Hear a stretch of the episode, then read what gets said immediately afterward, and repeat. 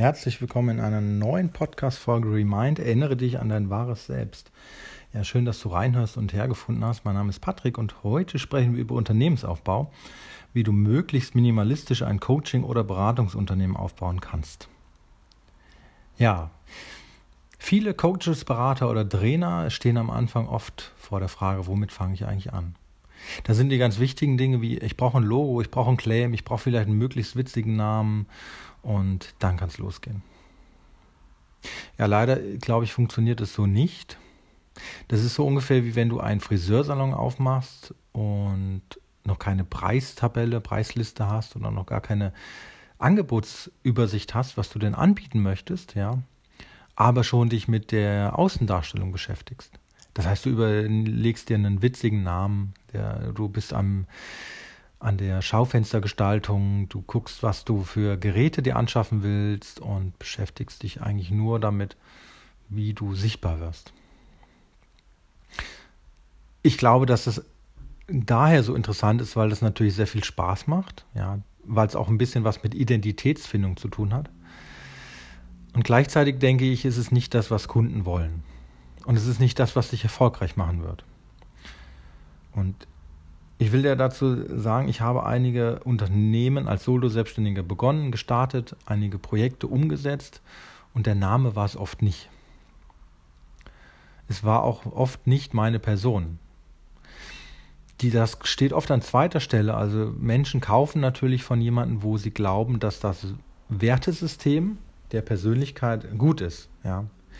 Wenn ich daran denke, wie ich früher einen IT-Service äh, gemacht habe, dann war den Kunden zum Beispiel wichtig, dass ich ja vor Ort war, dass ich pünktlich dort war, dass ich vielleicht auch nicht so lange vor Ort gebraucht habe. Ja, weil wenn du dir vorstellst, hm, hat jemand ein Computerproblem oder will einen neuen Rechner haben, möchte einen Drucker installiert haben, der Selbstunternehmer ist, hat er wenig Zeit. Das heißt, dem ist wichtig, dass der Austausch vor Ort relativ zügig geht und dass er möglichst wenig Probleme hat, das heißt, seine Daten gut eingespielt sind, vielleicht seine Programme wieder installiert sind und dass das alles möglichst reibungslos sich in seinen Betriebsablauf integriert. Das heißt, Zuverlässigkeit, Pünktlichkeit ist ein hoher Wert. Der ist vielleicht bereit, etwas mehr zu bezahlen, wenn alles andere gut läuft. Aber er ist nicht bereit zu warten oder enttäuscht zu werden bei Terminen oder wenn du nicht erreichbar bist. Ja, das sind alles Herausforderungen, die du dann bekommst. Und so musst du einfach am Anfang gucken, welche Werte will dein Kunde haben. Und wie geht das am einfachsten? Ja, geh raus an den Markt. Und jetzt ist es nicht das Logo, was zieht, sondern jetzt ist es dein Produkt und deine Dienstleistung. Das heißt, das Erste, was du haben solltest, ist dein Produkt und deine Dienstleistung und dein Angebot. Also was möchtest du machen? Ich wiederhole das, weil es so wichtig ist. Was möchtest du machen? Was möchtest du anbieten? Was ist der Nutzen? Welches Problem löst du? Bei IT-Service ist es Computer zu tauschen oder ähm, die E-Mails zu sichern, Datenbestand zu sichern, Programme wieder einzurichten nach einer Neuinstallation, das Betriebssystem platt zu machen, vielleicht neue Hardware zu bestellen, dem Kunden zu beraten und Tipps zu geben, welche Produkte gut sind, welche nicht so gut sind. Ja, also die Brücke und Kommunikationsschnittstelle zu sein zu diesem relativ umfangreichen Gebiet, wo er sich vielleicht gar nicht auskennt. Das ist dein Angebot und deine Dienstleistung. Und das ist das Wichtigste. Und wenn du vorhast, dich in dem Bereich selbstständig zu machen, dann ist das Einzigste im Grunde, was du tun musst, darüber zu erzählen. Das bedeutet einmal den Entschluss zu fassen, ja, ich möchte mich selbstständig machen, ich gehe damit raus, und dann davon zu erzählen. Überall dort am besten, wo du bist. Am besten auf jeder Familienfeier, am besten bei jedem Freund, den du triffst, am besten bei jedem gemeinsamen Abendessen, was du mit irgendjemandem hast.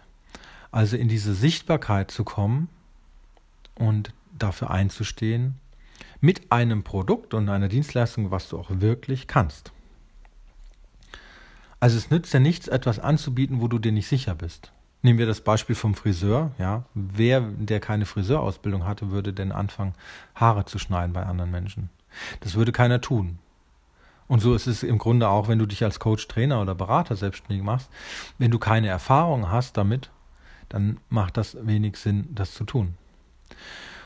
Und ich kann dir sagen, als ich damals in dem Bereich Training und Beratung gestartet bin, ich habe klein begonnen. Das heißt, ich habe Workshops mit einer Person gemacht, mit zwei, mit drei, mit vier. Das ist organisch gewachsen und ist deshalb so interessant gewesen für die Menschen, weil sie gerne gekommen sind und was gelernt haben. Also der Nutzen war Wissen weitergeben, was ich hatte und was sie nicht hatten. Also etwas Neues. Und das ist im Grunde die beste Weiterempfehlungsmöglichkeit, die du haben kannst. Die Menschen tun es selbst. Da musst du auch gar nicht mehr viel verkaufen, weißt du? Wenn die Menschen selber gerne kommen und deine Angebote auf Nachfrage holen, dann verkaufst du spielerisch und leicht. Das ist wie ich kürzlich bei einer Freundin war und da klingelte das Telefon. Und plötzlich hat sie einen Kundenapparat gehabt, der sich für ihre Produkte interessiert hat. Und ich glaube, innerhalb von wenigen Minuten hat sie da einen Umsatz von 100 Euro gemacht. Natürlich ist Umsatz kein Gewinn, aber was ich dir damit sagen möchte, ist, dass diese Kundin selbst angerufen hat. Sie hatte schon den dringenden Wunsch, etwas zu bestellen, etwas haben zu wollen. Und das ist etwas anderes, als wenn du zum Kunden gehst und rufst ihn an und fragst, ob er denn etwas Neues braucht. Denn die Wahrscheinlichkeit, wenn du 100 Kunden anrufst, dass 80 Kunden keinen Bedarf haben, die ist hoch. Du hast vielleicht fünf Kunden, die kaufen, weil sie erinnert werden und das schon auf der Liste hatten. Du hast aber wahrscheinlich ganz viele, bei denen es gar keinen Bedarf gibt. Vielleicht hast du fünf, die aus Mitleid kaufen oder zwei oder drei. Aber du wirst wahrscheinlich wenig Absatz haben. Also wenig, das ist nicht sehr effizient, das ist nicht sehr, ja, effizient ist das der richtige Begriff. Jetzt muss ich selbst überlegen. Es ist nicht sehr wertschöpfend im Grunde. Du hast eine hohe Verschwendung, darum geht's.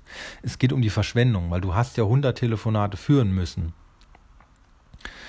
Das kann jetzt natürlich am Anfang so sein, dass du diesen harten, steinigen Weg gehen musst, um sichtbar zu werden, ja, weil du vielleicht nicht auf Veranstaltungen gehen kannst, weil du vielleicht nicht auf Workshops kannst, weil du vielleicht keine Vorträge halten kannst. Ja, das kann gut sein. Und gleichzeitig ist es keine Dauerbeschäftigung. Es ist sehr, sehr, sehr frustrierend, diesen Weg zu gehen, weil du ja immer wieder als Klinkenputzer bei anderen Menschen auftauchen musst und musst vielleicht was verkaufen, was die gar nicht wollen. Und das ist sozusagen auch die andere Frage und den anderen Tipp, den ich mitgebe. Frag die Kunden, was sie brauchen. Also wo haben sie einen Bedarf? Wo haben deine Kunden einen Bedarf? Welches Problem kannst du für sie lösen? Ja, und wenn du da unterwegs bist, dann brauchst du im Grunde gar kein Instagram, kein Facebook, keine Webseite, kein Logo, kein Claim. Dann brauchst du nur dich als Person mit deinen Fertigkeiten und Fähigkeiten. Dann geht es wie von selbst. Wenn du als Person in diese Sichtbarkeit gehst, eine gute Leistung bei deinen Kunden ablieferst, dass sie zufrieden sind, dir vielleicht ein positives Feedback geben, das kann schriftlich sein, mündlich, ja, Hauptsache sie sind wirklich zufrieden, darauf solltest du achten. Und dann werden sie dich weiterempfehlen. Ja. Wenn sich rumspricht, dass du Webseiten gut erstellen kannst, dann wird sich das rumsprechen, ja. Sobald du die erste Webseite gelauncht hast und erstellt hast, wird man vielleicht denjenigen fragen, wo hast du das machen lassen? Und der wird den Kontakt weitergeben. Und so bist du sozusagen 0, nichts. Wenn du eine gute Arbeit machst, bist du Webdesigner und bekommst Folgeaufträge aus diesen Empfehlungen. Wenn du ein brennendes Problem löst. Ja, und dann kannst du im Grunde auf jegliches Marketing verzichten. Dann brauchst du kein Instagram, du brauchst kein Facebook, du musst, brauchst keine Content-Strategie, du musst nichts posten, du musst im Grunde gar nichts tun, außer über diese Dinge in deinem nahen Umfeld reden, auf Weiterempfehlungen setzen und gute Leistung abliefern. Nun, das ist der Weg, der nicht von heute auf morgen dich zum Millionär werden lässt, aber auf mittelfristige Zeit. Und immer mehr Menschen erkennen einfach, dass dieser kurzfristige Weg vielleicht auch schnelles Geld bringt, aber nicht nachhaltig erfolgreich ist. Das funktioniert einfach nicht auf Dauer schnelles Geld zu machen. Du brauchst immer wieder neue Ideen, neue Produkte und darfst als Unternehmer auch die Kundenreise abbilden. Ja, also wenn jetzt vielleicht jemand heute eine Webseite braucht, eine Landingpage, dann ist die Frage, was braucht er vielleicht danach?